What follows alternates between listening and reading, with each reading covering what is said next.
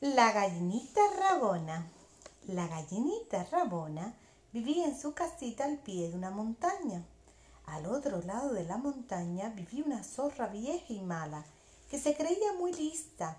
Vivía con su madre en una cueva oscura que las dos zorras habían cavado entre las rocas y bajo las raíces de los árboles. Todas las mañanas al levantarse decía la zorra, esa gallinita rabona debe estar ya muy sabrosa. Y todo el día se la pasaba pensando en cómo podría cazarla. Por la noche se dormía y soñaba que se comía la hermosa gallinita rabona.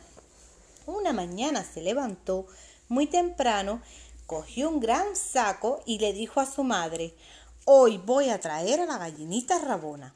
Prepara la olla grande que esta noche tendremos una sabrosa cena. Andando, andando, llegó a la casa de la gallinita rabona. Pero la gallinita había ido por leña y estaba la casa sola.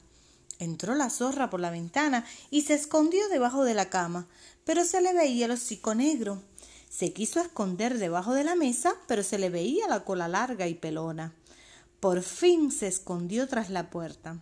Cuando volvió la gallinita rabona, abrió la puerta y se encontró con la zorra.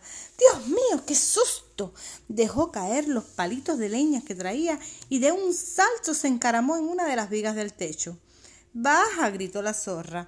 No, no bajaré hasta que te vayas. Que no bajas. Ahora verás. Y la zorra empezó a dar vueltas deprisa, deprisa, como si fuese un trompo. Y la cola parecía lo mismo que un ventilador. La zorra giraba y giraba, la cola zumbaba y zumbaba. La cola, la cola sucia y despeinada, el hocico negro, los dientes de nácar, las patas bailando arremolinadas. La cola, la cola, la cola pelada. Silba que te simba, zumba que te baila.